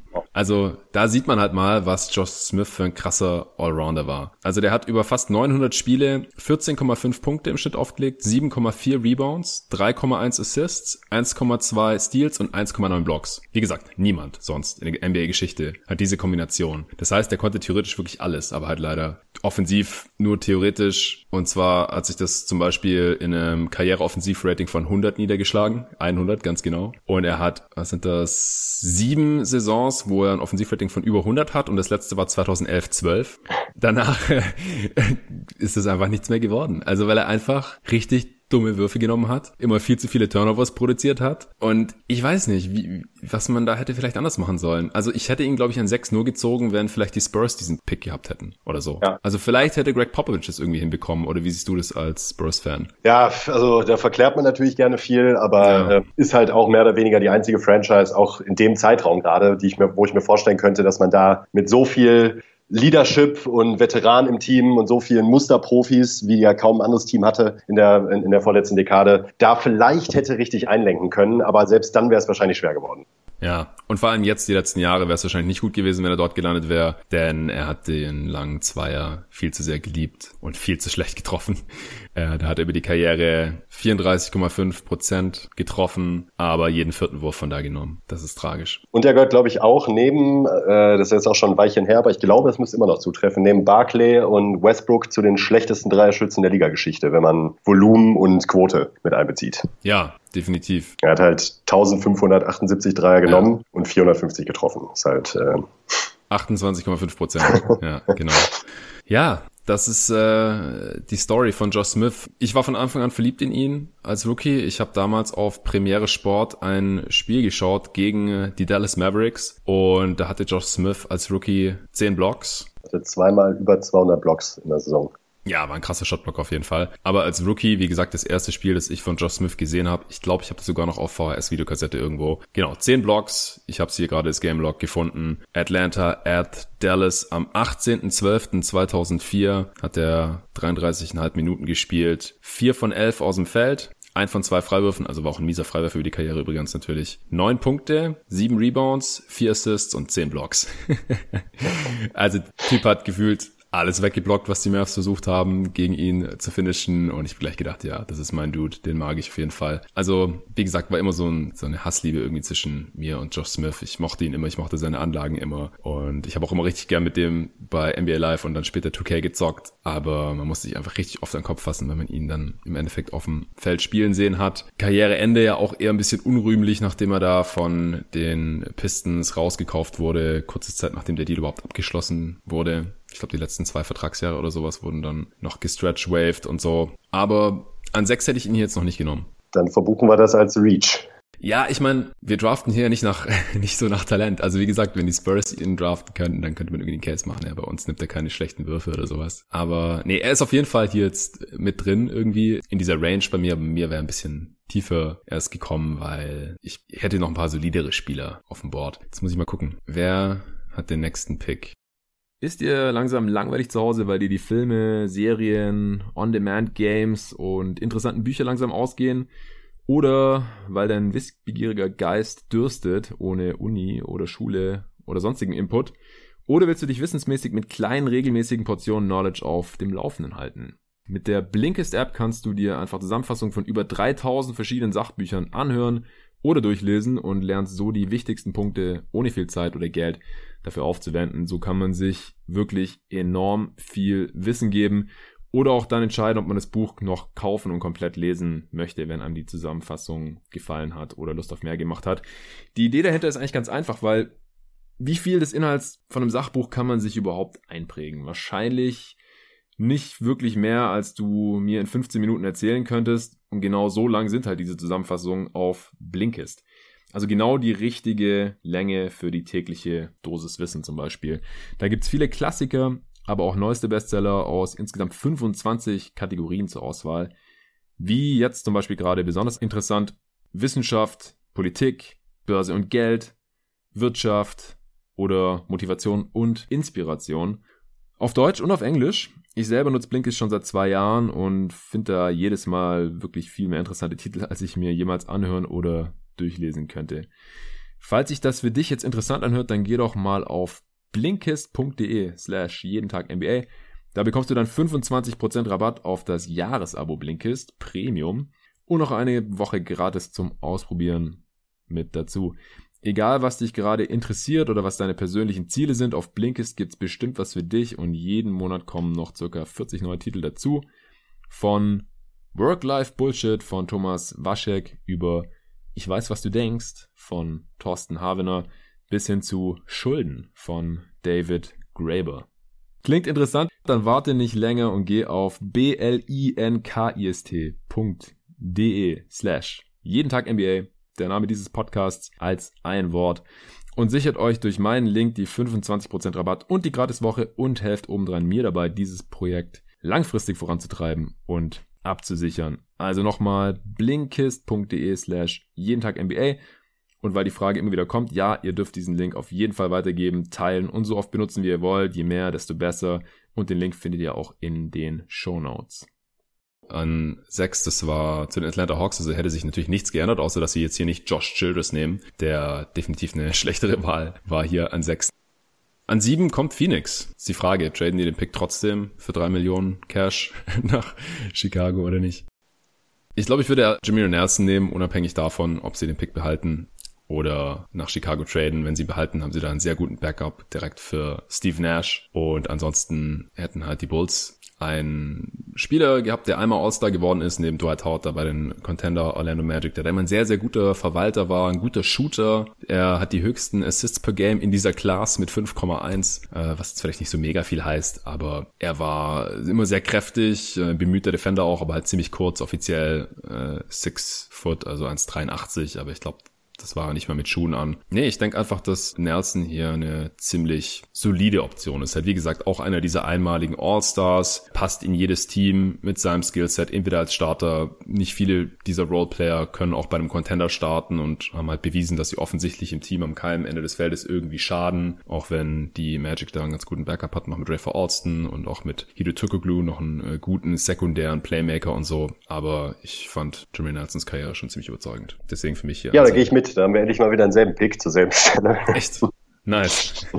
Musste ja mal wieder kommen. Äh, Gehe ich zu 100% mit. Der fällt auch in dieses Raster von Spielern, die äh, einfach absolut solide sind. Und dafür hatte ich schon immer irgendwie ein Herz. Der war, wie du es eben auch schon gesagt hast, ein sehr intelligenter Ball, Ballverteiler. War selten überstürzt, überstürzt. Durchaus ein gefährlicher Scorer, nicht nur in seiner All-Star-Saison. Mhm. Guter Shooter, sehr bullig ist er, so ist er mir vor allen Dingen auch mit dem Kopf geblieben. Das hat auch so ein bisschen irgendwie ähm, seine defensiven Schwächen, weil er nun mal extrem klein war, wettgemacht. Nicht so wirklich, aber konnte zumindest dagegenhalten in der Defense. Und äh, ja, so als Verwaltertyp ähm, habe ich solche Spieler mal gerne. Und ich glaube, der könnte auch nach wie vor, wäre bei vielen Spielern, äh, bei vielen Teams ähm, durchaus ein solider Rotationsspieler. Ja, denke ich auch. In seiner All-Star-Saison hat er 17 und 5 aufgelegt. Ja, 7 Dreier ungefähr auf 100 Possessions genommen über die Karriere, davon 37 Prozent getroffen, ist, ist okay. Dann bist du jetzt wieder dran. An acht picken die Toronto Raptors. In der Realität haben sie da Rafael Arujo, Arujo wahrscheinlich portugiesisch, Brasilianer, genommen. Äh, der ist hier nicht auf meinem Board gelandet. Auch einer dieser Busts, von denen es ein paar gab hier in der Lottery 2004. Wen nimmst du da jetzt? Ich nehme den auch einen Spieler, der mir ähm, vom Spielertyp her äh, extrem gut gefallen hat, äh, über, über seine Karriere hinweg. Da gibt es übrigens einige auch in dieser Draft Class mir aufgefallen, die ich generell, äh, wo ich durchaus ein Herz habe für die Spieler, mhm. auch wenn sie nicht zwingend so gut waren. Aber da gab es einige, die mir wirklich immer viel Spaß bereitet haben als Basketballspieler. Und bei mir ist es Al Jefferson geworden, ja. der ein unfassbarer Low-Post-Professor war. Mhm. War, glaube ich, auch ein Nickname von ihm, wenn ich mich nicht täusche. Ähm, unfassbar. Der hat halt, konnte wahrscheinlich gerade mal auf eine Zeitung springen. So was die Athletik anging, aber war halt so versiert im Low Post, das äh, hat mir einfach ich selber als ehemaliger Big, trotz meiner 1,93, äh, wurde ich natürlich in Deutschland immer dazu verpflichtet, als äh, Big zu spielen. Ja. In meinen frühen Jugendjahren ähm, fand ihn halt unfassbar toll zum Ansehen. Also was er an Finden und an generellen Skills im Low- und High-Post hatte, fand ich halt wirklich extrem beeindruckend. Und er war halt nun mal tatsächlich wirklich ein guter Scorer. Defensiv einfach nicht mobil genug, muss man ganz klar sagen. Da hätte mehr kommen müssen. Auch als Rebounder teilweise ein bisschen anders underwhelming eher, würde ich sagen. Der hätte auch mehr kommen können, aber als Scorer halt wirklich sehr gut, auch über seine ähm, Karriere hinweg. Ein solides O-Rating, durchschnittlich, aber das hat halt eben bei einer sehr ineffizienten Offense, was Low-Post-Scorer nun mal in der Regel sind, ineffiziente Offensivspieler, ja. hat er das gut bewerkstelligt, finde ich. Ja, also auch Offensivrating von 107, genauso wie äh, Dang und Reza und Jimmy Nelson ist auch in dem Bereich, glaube ich, wenn ich es gerade noch richtig im Kopf habe. Ja, also wenn er effizienter gewesen wäre, dann wäre er jetzt auch schon früher vom Bord gegangen. Ich hatte ihn interessanterweise auch genau an der Stelle jetzt wieder. Beziehungsweise Josh Smith hast du ja schon höher genommen. Das heißt, äh, ich hätte ihn quasi eins höher gehabt vor Josh Smith auch. Ich habe auch noch einen anderen Spieler vor Josh Smith oder vielleicht gleich auf, aber ansonsten haben wir jetzt dann, glaube ich, wieder dieselbe Reihenfolge von den ersten acht Picks. Ja, Al Jefferson kann mich dir nur anschließen. 20 and 10 Guy in seiner allerbesten Saison hat es ja sogar ins All NBA-Team geschafft. Ich glaube als dritter Center, aber immerhin. Und äh, es hat einer dieser Spieler, die nie All-Star waren, aber dafür im All-NBA-Team waren. Also genau andersrum gibt's bei Centern natürlich öfter, gerade weil halt um die Zeit herum es nicht so viele Center gab, die äh, All-NBA würdig waren. Und deswegen kann es schon mal vorkommen, dass es so ein Big nicht ins All-Star-Team geschafft hat, aber dann doch ins All-NBA-Team. 2013, 14 war das. Ähm, und er galt irgendwie schon immer als defensive Schwachstelle und trotzdem hat es Steve Clifford in der Saison auch geschafft, trotzdem eine Top 5 Defense um ihn herum aufzubauen, um Al Jefferson. Von daher war es möglich und war da nicht ganz so eine Schwachstelle, dass man nicht trotzdem eine gute Team-Defense haben konnte. Immerhin in äh, der All-NBA-Saison hat er auch äh, 22 und 11 aufgelegt. Wie gesagt, war ein solider äh, Dude von einem guten Team, sicherlich nicht die erste Option. Die äh, Hornets damals äh, Bobcats hießen sie dann noch, sorry, haben aber immerhin einen positiven Rekord gehabt, 43 und 39 und ich glaube, das war also das absolute Ceiling von Al Jefferson. Der kam interessanterweise auch direkt von der Highschool noch damals, von den Boston Celtics äh, gedraftet, aber ein Stückchen weiter hinten und wie gesagt, ich hätte ihn jetzt auch hier an der Stelle genommen. In der Realität ging er an 15 weg. Vielleicht noch ergänzend zu den anderen Spielern, die wir jetzt zuletzt gedraftet hatten. Äh, Josh Smith ging an 17 damals zu den Atlanta Hawks. Jimmy Nelson ging an 20 über die Denver Nuggets zu den Orlando Magic. Gut, dann bin jetzt wieder ich dran an 9 Philly. Die hatten ja in der Realität natürlich Andre Godala gedraftet, der ist jetzt schon weg. Und ich nehme jetzt J.R. Smith. Was? Hättest du den jetzt auch gehabt, oder? Ja, habe ich auch. Nice. Ja, äh, ich kann mich erinnern, dass es vor der Draft hieß, er hätte Kobe Bryant Anlagen. Und das ist ja auch gar nicht so verkehrt. Also athletisch ohne Ende. Also äh, wenn ihr das schon vergessen habt, dann zieht euch mal J.R. Smith Highlight Dunks rein aus den ersten, weiß nicht, zehn Jahren seiner Karriere oder sowas. Äh, da hat er ungefähr alles gestopft, was in seine Richtung geschmissen wurde, alley mäßig und Reverses und Facials, ganz heftige, habe ich da noch im Kopf. Und er hatte halt schon äh, Shooting-Händchen, Shooting-Stroke und konnte das ja auch in guten Teams zeigen. Also äh, Championship gewonnen mit den Cavs, ist so Kategorie Spieler, die bei Contendern entweder der schlechteste Starter sind oder vielleicht so Sixth Man von der Bank, weil er halt definitiv Limitationen hat. Also defensiv nicht immer bemüht, aber wenn er mal locked in war, wenn er begrenzte Aufgaben hatte, dann äh, konnte er das auf jeden Fall auch besser als andere Spieler, die ich jetzt noch niedriger hier gerankt habe. Ja, der Fokus war nicht immer so ganz da. Ja, wir erinnern uns an die Finals äh, Spiel 1 2018, als offensichtlich nicht wusste, was der Spielstand ist.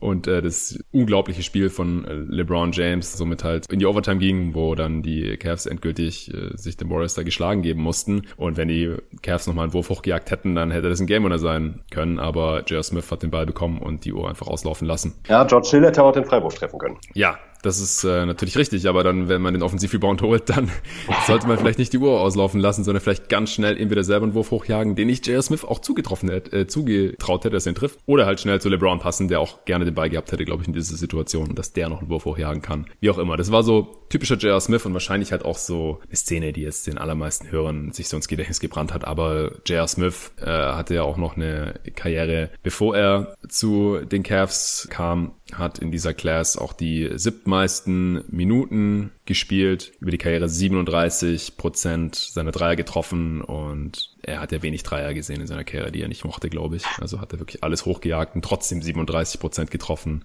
Ja, was fällt dir noch zu JR ein? Ja, also dieses, äh, dieser Moment äh, aus Spiel 1 der 2018er Finals ist wahrscheinlich wirklich sinnbildlich für ihn. So ein richtig klassischer J.R. Smith Brainfart. Bei ihm ist halt immer das Ding, äh, das mit, den, mit dem Kobe-Vergleich fand ich nämlich auch, man muss da zwar jetzt lachen, wenn man die Karriere betrachtet, aber was das schiere Talent angeht, war er wirklich unfassbar talentiert. Ja. Nicht nur als Athlet, sondern generell am Ball. Er konnte eigentlich, gab, eigentlich gab es nie so nichts, was er nicht konnte, nur hat halt davon halt das wenigste konstant auf den Platz gebracht und hat er nicht auch lange, wenn ich mich da nicht täusche, einen Dreierrekord gehalten für ein Spiel. Äh, zehn oder zwölf. Mm, ja, der Dreierrekord war ja eigentlich immer zwölf von Kobe und Daniel ja. Marshall.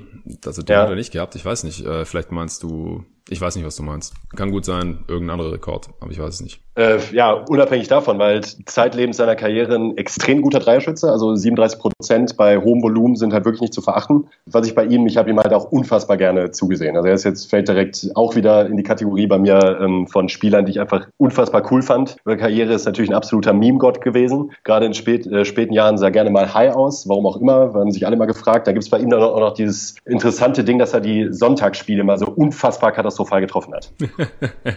Er hat, glaube ich, von allen NBA-Spielern aller Zeiten hat er die schlechtesten Wurfquoten an Sonntagen. Echt? Ja. Ja, ja dann war er gern feiern samstags. äh, müsste man na, doch Karrieresplits gibt's. Ich mach's mal nebenher auf. Ich habe gerade nebenher auch gegoogelt, was du meintest. J.R. Smith hat 2014 den Rekord für die genommenen Dreier aufgestellt. 22 hat er genommen. Ah, auch gut. Bei den Knicks. Ja. Also natürlich ja. bei den Knicks damals. Ja. Und an Sonntagen trifft J.R. Smith 39 Prozent aus dem Feld, das ist tatsächlich oh. die schlechteste Quote von allen Spieltagen und 35,4 Prozent von Downtown, das ist auch die schlechteste Quote. Bei den Freiwürfen, äh, da ist es nicht der Fall, aber 51 Prozent True Shooting ist auf jeden Fall das schlechteste von allen Wochentagen bei ihm, 101 Offensivrating auch. Spricht für ihn. Passt, also da war wahrscheinlich öfters mal noch ein bisschen Restalkohol im Spiel.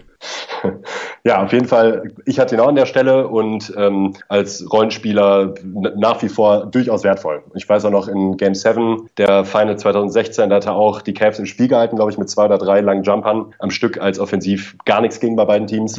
äh, toller Spieler. Ich mag ihn sehr gerne nach wie vor. Ja, Genau, also die Denver-Zeit sollte man viel vielleicht noch erwähnen. Er wurde damals von den äh, New Orleans Hornets gepickt und dann ist er bei den Nuggets gelandet, wo er auch lange Jahre Sixth Man war und immer eine wichtige Rolle hatte bei einem Team, das gut war. Wir haben es ja schon bei dem letzten Redraft erwähnt. Kamala Anthony immer in die Playoffs gekommen, damals erste Option, so ist er bekannt geworden. Dann ist er im Trade für Mello, im Trade mit Mello muss er gewesen sein, nicht für Mello, äh, zu den Knicks gegangen. Ja, hat dann da eben auch noch seinen Anteil gehabt an Erfolg und Misserfolg dieser Franchise. Und dann ist er bei den Cavs gelandet also im Prinzip nur für vier Franchises gespielt in seiner Karriere. Und dieses Jahr war er auch noch im Gespräch, also hätte der vierte Spieler sein können, dieser Klaas, der immer noch in der Liga aktiv ist, ähnlich wie Iguodala. Bei ihm war es halt so, dass er bei einem Team war, das ihn erstmal nicht traden wollte und bei Smith war jetzt halt die Frage, seien jetzt noch die Lakers oder irgendein anderes Team, das vielleicht noch so ein streaky Shooter mit viel Playoff-Erfahrung von der Bank gebrauchen kann. Aber das ist nicht passiert. Gut, dann bist du wieder dran. Die Cleveland Cavaliers an 10, die haben damals in der Realität Luke Jackson gedraftet, einen der Busts. Wen nimmst du? Passt nicht so wahnsinnig gut neben LeBron und jetzt gibt es sowieso bei mir auf dem Board einige Kandidaten, die jetzt langsam man nehmen könnte. Glaube ich, ich entscheide mich auch für einen weiteren Liebling von mir und da auch mal Shoutout an Hassan an der Stelle, nämlich äh, Tony Allen. Ja, den habe ich jetzt auch bald. Mhm. Ja, was bei Tony Allen vor allen Dingen hängen bleibt, ist äh, natürlich seine Grid-and-Grind-Phase mit den Grizzlies. Begnadeter, unfassbar begnadeter Verteidiger, wahrscheinlich auch einer der besten, die man am Perimeter so sehen konnte. Sowohl was die Härte angeht, aber eben auch das defensive Spielverständnis. Also war jetzt nicht dieser klassische Show-off-Defender, der halt immer so ein bisschen Patrick Beverly-like sich an die Gegner einfach nur ranschmeißt und dabei viel rumschreit und kratzt, sondern hat halt auch eben wirklich immer sein Mann gestanden und äh, war halt extrem wertvoll defensiv, auch bei den Celtics schon, als er da anfing. Äh, David wird ihn höchstwahrscheinlich auch lieben, gehe ich jetzt einfach mal von aus. Ja.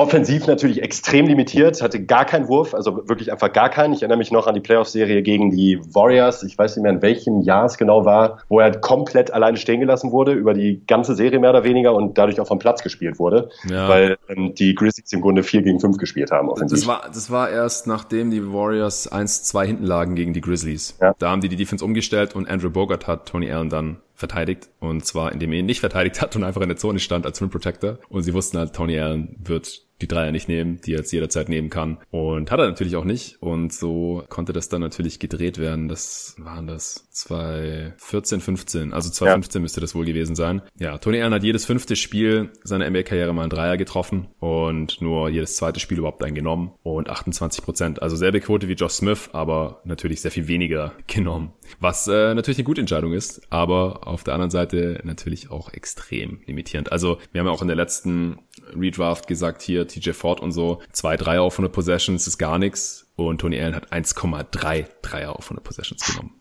Also jede hundertste Possession hat er mal einen Dreier genommen. Und auch die wenigen Sachen, die er gemacht hat, offensiv, Offensivrating von 103. Ja, das ist ja. wirklich One-Way-Player. Sechsmal All-Defensive Team. In die Erinnerung, die ich da an ihm habe, da ist er auch in Playoffs rumgerannt und hat die ganze Zeit First Team All-Defense geschrien nach jeder äh, erfolgreichen defensiven Aktion, weil er halt einen Punkt machen wollte, dass er ins äh, First Team All-Defense reingehört was er sicherlich auch getan hat, The Grindfather. Ja, 2008 NBA Champion geworden, danach auch so gut wie immer Bestandteil von erfolgreichen Teams, also dann Memphis natürlich noch. Und die letzte Saison war ja vor zwei Jahren dann noch bei den New Orleans Pelicans, es waren leider noch 22 Spiele, war dann auch sehr verletzungsgeplagt leider, ganz am Ende seiner NBA-Karriere. Ich habe ihn ein paar Spots tiefer, einfach weil er halt offensiv so ein absoluter Non-Faktor war, aber ja, jetzt demnächst muss man ihn schon langsam nehmen. Es gibt 13 Spieler in dieser Class, die mehr Minuten gesehen haben als er, also so eine mittellange Karriere Karriere gehabt, beziehungsweise konnte halt auch einfach nie so ganz viele Minuten abreißen, eben aufgrund dieser Limitationen. Aber es hat er trotzdem noch für Starter oder für viele Minuten einfach bei guten Teams gereicht. Von daher kann man das jetzt hier auf jeden Fall machen.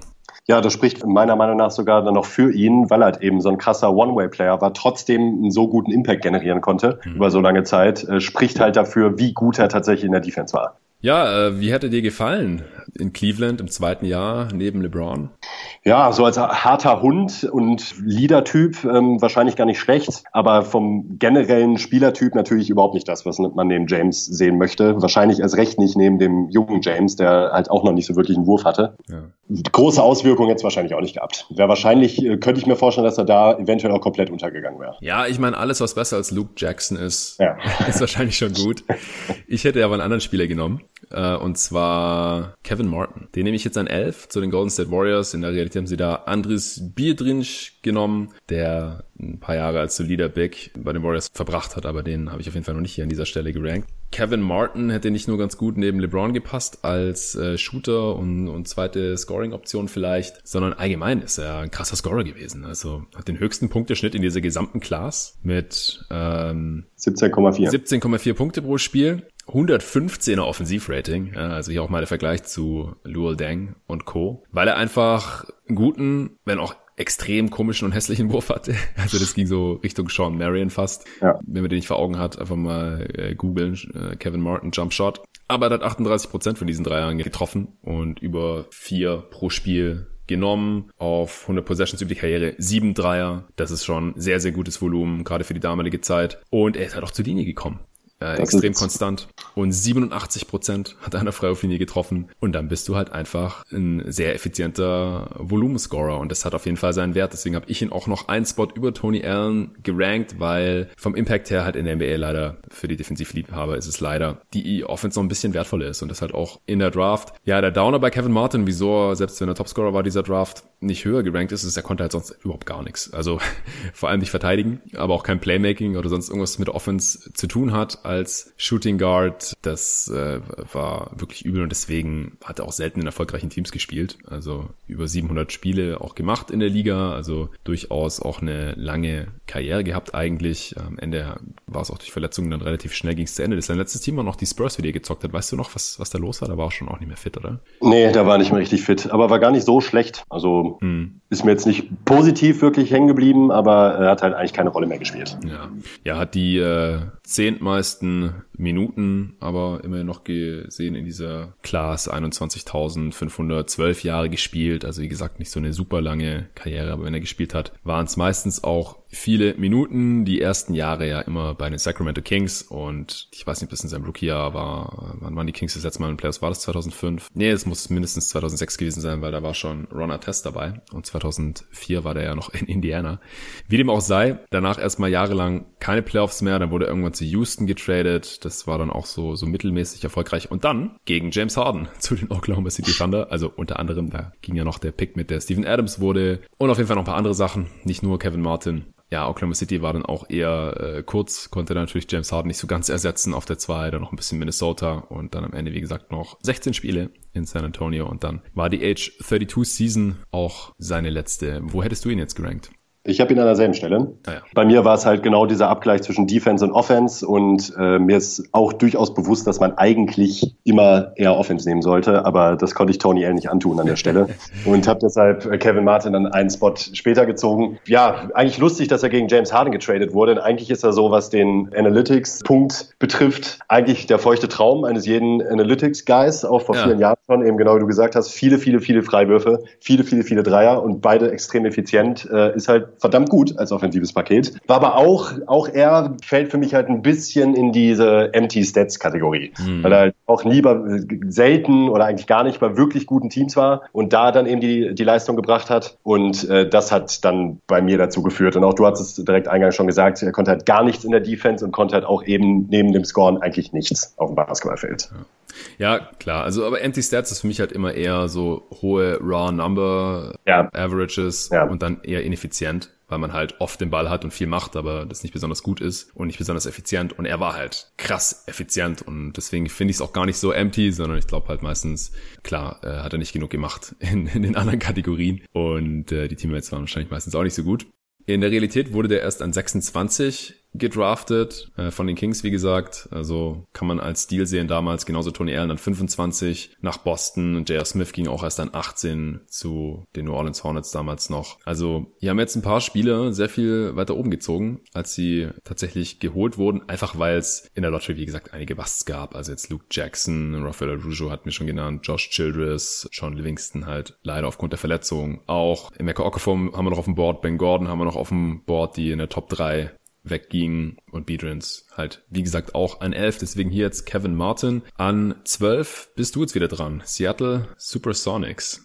Ja, und da tue ich mich ein bisschen schwer, muss ich ehrlich sagen. Jetzt gibt's nämlich dann doch so einige Kandidaten. Ich glaube, ich entscheide mich für Sean Livingston. Ja, den habe ich jetzt auch.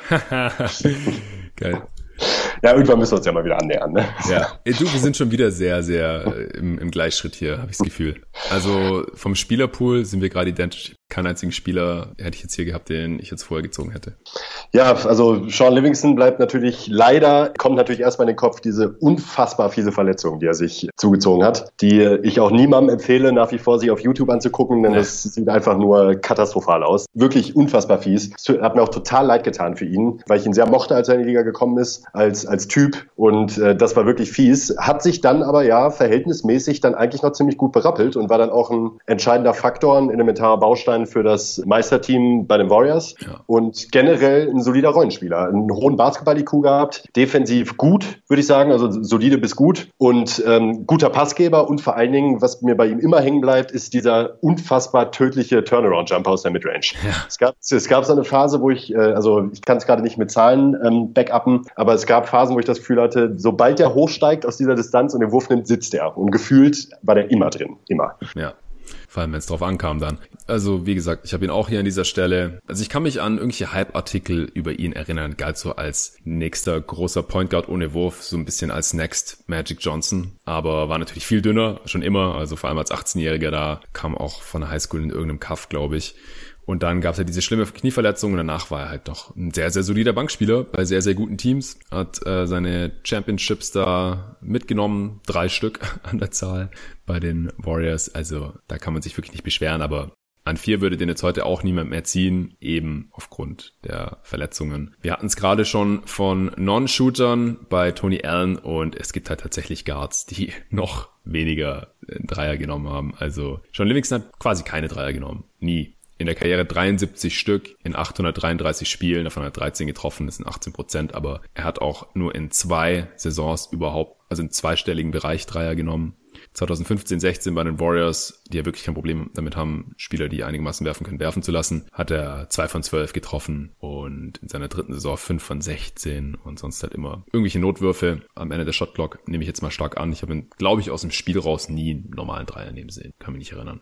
Und aber aus der Midrange war halt umso tödlicher. Und das ist ja dann doppelt seltsam. Also da äh, hat er zeitweise ähm, im hohen 40er Bereich abgeschlossen, gerade 2014, 15, 46 Prozent von den langen Zweiern und von den kürzeren Midrange Jumpern, da war er oft auch so Richtung 50 Prozent. Äh, 2015, 16 52 Prozent zwischen 10 und 16 Fuß zum Beispiel, 2016, 17 46 Prozent. Und dann ist es ja auch im, im Halbfeld ein effizienter Wurf, kann man auf jeden Fall nichts gegen sagen. In seiner letzten Saison hat er 56 Prozent seiner langen Zweier getroffen. Ja, ziemlich unglaublich. Und ansonsten hast du eigentlich schon alles zu ihm gesagt, ähm, kein Magic-like Passer, aber halt schon ein ziemlich smarter Passer, äh, solider Defender, auch aufgrund seiner Länge und so und hat ja dann auch viel auf dem, auf dem Flügel gespielt und weniger Point Guard eigentlich, vor allem die letzten Jahre seiner Karriere. Das konnte er dann auch eben aufgrund seiner Länge machen. Dann äh, haben wir jetzt den vorletzten Pick der Lottery an 13, die Portland Trailblazers, die haben damals Sebastian Telfair gedraftet. Das werde ich nicht tun. Ich nehme jetzt äh, Ben Gordon. Der ist damals als Rookie, wie gesagt, an drei weggegangen. Chicago Bulls kam vom Championship-Team der Yukon Huskies, wurde direkt Sixth Man of the Year, der einzige Rookie aller Zeiten, der Sixth Man of the Year geworden ist, äh, war immer der Scorer-Shooter-Typ als relativ kurzer Guard, ganz klar, aber ein Off-Guard war nie ein Playmaker oder so für andere, auch defensiv jetzt nie so besonders bemüht, hatte eigentlich den Body, um guter Defender zu sein, meiner Meinung nach, wahrscheinlich nicht so Bock. Und eine ziemlich kurze Karriere, leider gemessen an der Draftposition auch. Es ist den, den jüngeren NBA-Fans bei Gordon vielleicht sogar kein Begriff mehr. Der hat nur elf Jahre gespielt, 20.000 Minuten aber trotzdem geknackt, 744 Spiele. Immerhin ist der einzige Spieler dieser Draft, der die 40 Prozent von Downtown geknackt hat und das auch bei nicht wenigen Versuchen. Aber wie gesagt, für mehr hat er mir zu wenig andere Sachen als Scoring und Shooting gebracht auf dem NBA-Parkett. Fast 15 Punkte pro Spiel, das ist gut. Äh, aber nur zweieinhalb Assists zum Beispiel. War auch jetzt nicht so extrem effizient. 105er Offensivrating, auch einfach zu wenig an die Linie gekommen, weil, wie gesagt, genug Dreier hat eigentlich genommen, siebeneinhalb auf 100 Possessions. Aber ja, für weiter oben hat es jetzt hier nicht gereicht auf dem Board. Was hältst du davon? Finde ich absolut vertretbar. Der war bei mir jetzt auch im Ballpark, so was die Picks angeht, wäre jetzt bei mir ein, nee, zwei Picks später gekommen. Mhm. Kann mich damals zu 100% anschließen. Bei mir, äh, ich erinnere mich bei ihm vor allen Dingen immer gerne daran, kann ich auch gerade in dieser Zeit, in der wir uns gerade befinden, nur wärmstens empfehlen, nochmal die erste Playoff-Runde von 2009 nachzuholen. Mhm. Bulls Celtics, das war unfassbar, was da abgegangen ist. Diesen Spiel. Ich weiß, wie viele Overtimes es insgesamt waren, aber da ja. hat Ben Gordon hat eben auch richtig Feuer gefangen in, in dieser Serie und das hat total Spaß gemacht. Und er war halt auch extrem streaky, äh, hat aber finde ich auch eben zum Zusehen durchaus Spaß gemacht. Alles andere hast du eigentlich mehr oder weniger schon erwähnt, was mir so zu ihm einfallen würde. Ja, war so ein schlechterer, kleinerer J.R. Smith mit kürzerer Karriere irgendwie, so in die Richtung. Weniger athletisch auch. Ja, Gut, dann äh, bist du jetzt wieder dran. An 14, letzter Lottery-Pick, Utah Jazz, haben damals Chris Humphreys gedraftet, auch ein Spieler, der immerhin äh, ein guter Rollenspieler war in der NBA, aber ich gehe mal davon aus, dass du jetzt hier nicht Humphreys nimmst. Nee, den nehme ich nicht. Ich bin mir gerade bei zwei nicht ganz so sicher. Ich glaube, ich nehme. Tu es. Anderson Varejao. Echt? Okay. Nice. Äh, der ist bei mir vor allen Dingen halt so präsent, weil ich ihn halt in seinen äh, Jahren in Cleveland extrem intensiv verfolgt habe, äh, neben LeBron. Und er ist wahrscheinlich auch einer der Spieler, die nur die Karriere hatten, diese hatten wegen LeBron. Mhm. Extrem gute Hände. Das ist mir bei ihm immer ähm, aufgefallen, hat wirklich extrem viel gefangen um, um den Korb rum, auch äh, extrem wild von der Spielweise. Tingeltangel Bob kommt halt nicht von ungefähr, nicht nur wegen seinem Äußeren, sondern war auch relativ wild auf dem Platz, könnte man sagen. Toller. Pick-and-Roll-Spieler offensiv, äh, Resteverwerter unterm Korb und hat halt insgesamt dann als Rollenspieler, was für mich jetzt dazu geführt hat, warum ich ihn jetzt hier nehme, halt wirklich eine solide Karriere hingelegt. Hat es dann bei den Warriors nochmal probiert mit der Championship, war halt lange Starter auch und äh, kannte halt seine Rolle und das hat mir eigentlich immer imponiert. Wusste genau, was er kann und was er nicht kann, hat auch nichts anderes versucht. Defensiv agil, auf jeden Fall kein Shotblocker, kein Rim Protector, aber ähm, in der Pick-and-Roll-Defense fand ich ihn eigentlich immer ziemlich gut und äh, ja, ein toller Rollman. Generell auch ein Liebling von mir, was den Spielertyp angeht. Hier gab es jetzt, wie gesagt, noch zwei der Kandidaten, die ich jetzt hier auch durchaus in Erwägung gezogen habe. Aber ich kann ganz gut leben mit dem Pick an der Stelle. Ja, ich verstehe es auch. Ich hätte ihn jetzt zwei Spots oder drei Spots weiter hinten gehabt. Ja, wenn ich hier einen Defensivpick nehmen müsste, dann hätte ich jemand anderen genommen. Ja. Ja, und ja. den nehme ich jetzt auch als nächstes gleich, deswegen kann ich auch sagen, also ich hätte Emeka Ock vorgenommen, weil er einfach mehr gemacht hat. Also die hatten ja eine vergleichbare Karrierelänge, was die Spiele angeht, fast gleich viele. Verjao hatte 627 und Okafor 616, also quasi identisch, aber Okafor hat dafür drei Jahre weniger gebraucht und hat auch 4000 Minuten mehr gespielt und äh, einfach in diesen Minuten auch einfach eine größere Rolle gehabt, hat über die Karriere 12 und 10 aufgelegt, Verjao 7 und 7. Ja, also ich, ich mag Verjao auch aus den genannten Gründen ist aber halt jemand, der für mich nicht an, an Okafor rankommt, was das Skillset angeht. Also ich glaube einfach, dass Okafor in den Rollen, die Anderson Verjao so hatte in seiner Karriere, genauso gut oder besser ausgesehen hätte. Ja. Aber ansonsten habe ich dem nichts mehr hinzuzufügen ist auch ein solider Pick für die Utah Jazz an dieser Stelle. Auf jeden Fall besser als Chris Humphreys. No hate. Ähm, ja, jetzt habe ich es ja eh schon gesagt, ich nehme dann an 15 für die Boston Celtics. Äh, damals haben sie Jefferson genommen, der ist jetzt wie gesagt schon weg. Einfach Emeka Okafor, also weit weg natürlich von seinem zweiten Spot, den er damals bekommen hat. Und wie gesagt, er war ja auch wirklich ernsthaft im Gespräch um den First Pick. Aber die Karriere war einfach viel zu kurz. Er war ein solider Defensivback, er hat als Rookie auch 15 Punkte pro Spiel aufgelegt, das hat er danach nie wieder erreicht, komischerweise. Also er konnte offensiv einfach nicht besonders viel, wenn man ihm jetzt den Ball gegeben hat. Der hatte keinen Wurf, der hatte jetzt kein tolles Postgame oder Passing oder irgendwas. Warum man jetzt die Offensive über ihn laufen lassen sollte, war jetzt auch nicht so athletisch wie Dwight Howard oder so. Also da hat es ihm einfach ein bisschen an Skills gefehlt. War auch als College Junior ja schon drei Jahre älter als Dwight Howard. Aber damals gab es ja sowieso noch viel mehr Upperclassmen äh, in den NBA Drafts und äh, die wurden dann halt auch noch hochgedraftet. Mittlerweile macht man das eher nicht, beziehungsweise die Spieler kommen auch einfach früher raus. Äh, ben Gordon war ja auch College Junior, ist auch erst nach dem dritten Jahr rausgekommen. Ja, deswegen für mich Emeka Okafor, was hältst du denn von dem? Und wieso hast du ihn unter Verjao zum Beispiel?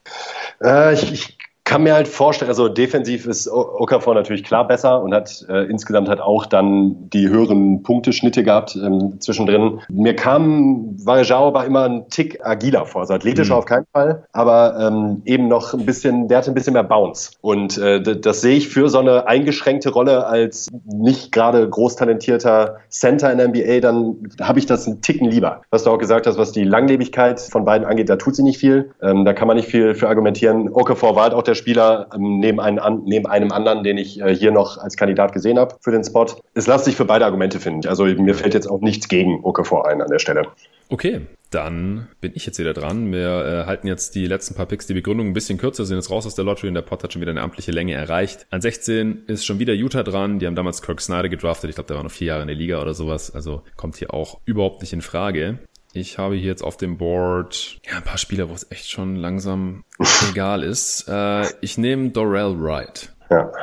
Ja, war eigentlich ein athletischer Dude, aber ist den meisten wahrscheinlich eher noch als Dreierschütze in Erinnerung geblieben. Hat auch bevor ein gewisser Steph Curry und Clay Thompson in, angefangen haben, in Golden State rumzuballern, da mal einen Franchise-Rekord aufgestellt für die meisten getroffenen Dreier. Kam damals auch direkt von der High School, ist der große Bruder von, wie heißt der von den Mavs, uh, right, mit Vornamen, auch mit D. Ähm, was für ein Fail. Zumindest ich beide äh, völlig anderen Modus. Ja, DeLon Wright. DeLon Wright. DeLon, genau. ja. Äh, sehr viel jüngerer Bruder. Äh, zwölf Jahre nach ihm in die NBA gekommen. 2016. Ähm, ja, aber Doral Wright, ich war damals fasziniert von ihm. Der, ist, der hat so, weil er halt auch Highschooler war, T-Mac-Vergleiche gezogen und sowas. Das, da ist er natürlich niemals rangekommen über die Karriere. Acht Punkte aufgelegt, aber halt 37 Prozent seiner Dreier getroffen. 7,2 äh, Dreier auf 100 Possessions genommen. Also sehr, sehr solides Volumen auch. Also guter Shooter, relativ athletisch, Karriere nicht so lang. Age 29 Season war die letzte damals in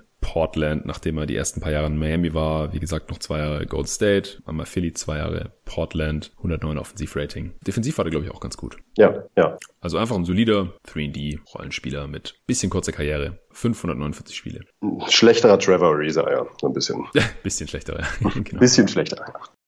Ja, dann mache ich weiter. Und Gerne. ich steuere heute mal, ist das mein Job, ein bisschen die kontroverseren Picks einzustreuen. Deshalb nehme ich an dieser Stelle den meiner Meinung nach vom Talent her besten verbliebensten Spieler mit äh, Delonte West.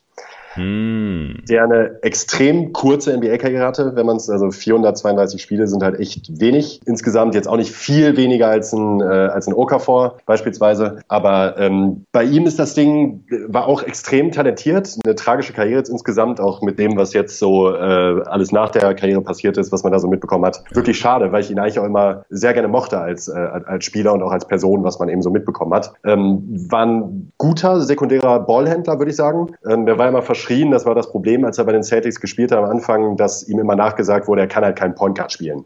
Und er hat dafür dann aber relativ gut geliefert, meiner Meinung nach. Ein sehr solider Dreierschütze über seine Karriere. Ähm, kannte auch seine Rolle, weil er dann auch eben in diesem einen äh, James-Team, das halt extrem viele Spiele gewonnen hat in der Regular Season, der wurde da, glaube ich, sogar getradet zu den Cavs mitten in der Saison 2007, 2008, sehe ich hier gerade. Ja. Hat einen sehr soliden Job gemacht als NBA-Spieler, ähm, eben als sekundärer Ballhändler und Shooter. Defensiv zumindest bemüht und auch giftig. Ja. Das hat mir auch mal ganz gut gefallen. Äh, solides Gesamtpaket, aber eben leider eine relativ traurige Karriere insgesamt. Ja, genau. Also Age 28 war die letzte dann in Dallas, wo er, glaube ich, auch äh, jetzt immer noch ist, weil ich habe neulich so ein Video gesehen und er ist halt leider auf der Straße gelandet, für die, für die Hörer, die es nicht wissen, ähm, wo er halt gefilmt wurde, wie er halt auf der Straße ist als äh, Obdachloser. Im Prinzip, er hat ja auch massive psychische Probleme von dem, was man da so mitbekommen hat. In den USA ist es halt leider oft so. Die haben nicht das Gesundheitssystem und das Auffangnetz äh, und äh, er hat seine Millionen offenbar verloren, die er in der NBA ja definitiv gemacht hat und ist dann halt, wie es wie gesagt so oft ist leider in den USA, dann letztendlich auf der Straße gelandet und das ist natürlich extrem traurig. Ja. Aber als er in der NBA war, da war auf jeden Fall ein solider Spieler. Ja, 16 Millionen hat er verdient in der NBA, sehe ich gerade. Nee, war auf jeden Fall gut.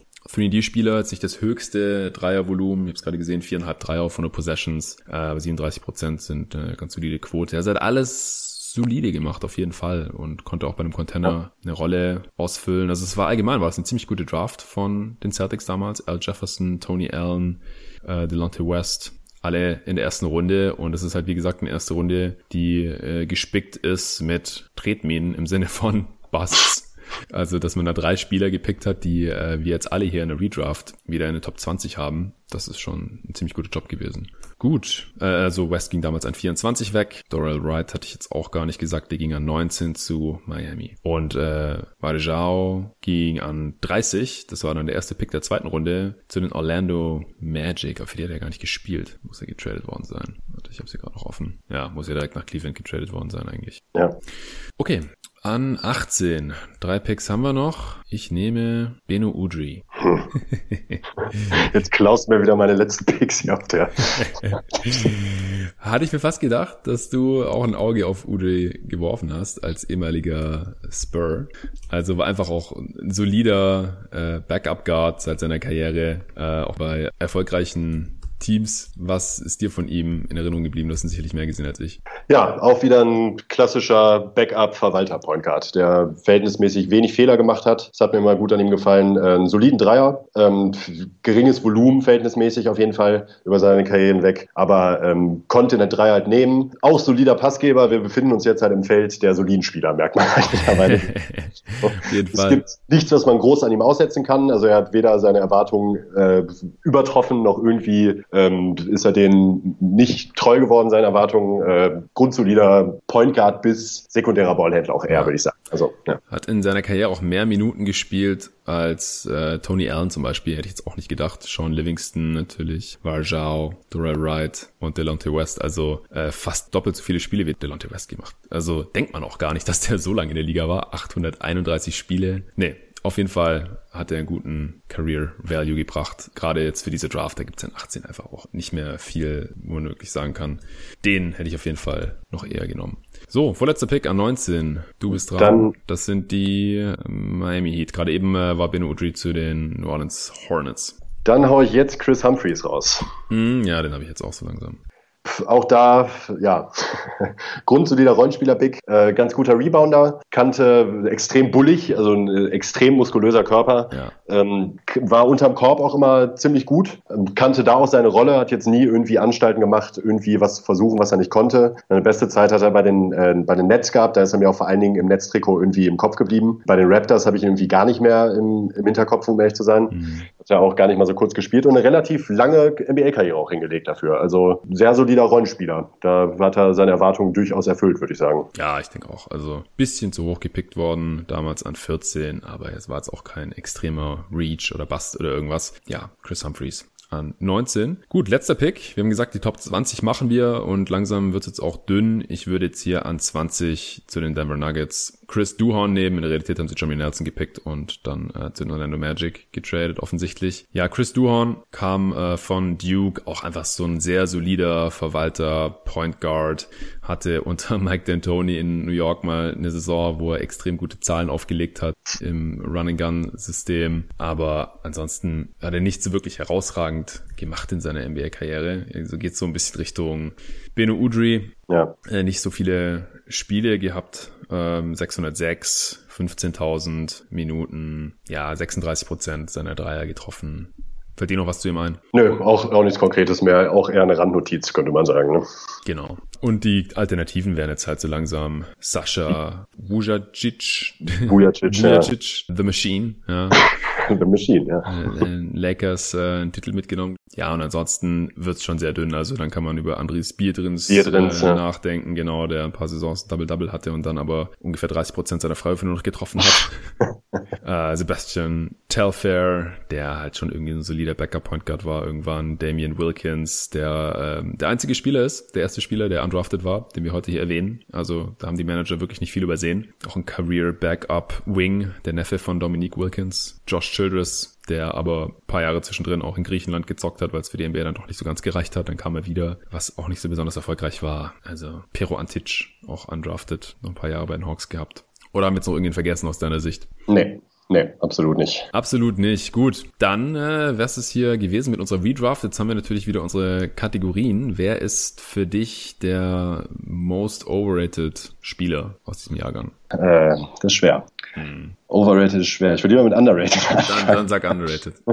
dann fange ich mit underrated mal an und sag Iguadala. Hm also zeitlebens äh, seiner Karriere dann eben doch noch mal eine ganze Stufe besser als der gewöhnliche Rollenspieler. Wir hatten jetzt ja auch hier einige gewöhnliche Rollenspieler mit dabei. Hat einen unfassbar großen Impact gehabt für, für seine Rolle, die er hatte und kommt mir da stellenweise ein bisschen zu schlecht weg, wobei ich jetzt wiederum finde, ganz aktuell gerade bei dem ganzen Hin und Her mit äh, Miami und Memphis wurde mir ein bisschen schon wieder zu hoch geredet. Da hatte man schon wieder den Eindruck, dass wenn der jetzt zu einem Contender kommt, dann ist er das entscheidende Puzzlestück und da sehe ich ihn halt mittlerweile dann doch nicht mehr, auch in den Playoffs nicht nicht. Also viel mehr als zehn Minuten gute Defense und äh, Intelligenz kann er, glaube ich, auch mittlerweile einfach nicht mehr bringen. Das war aber vor ein paar Jahren eben noch das komplette Gegenteil. Ja, äh, ich, ich glaube, er könnte schon, hast du gesagt, zehn Minuten? Ja, zehn bis 15. Ja.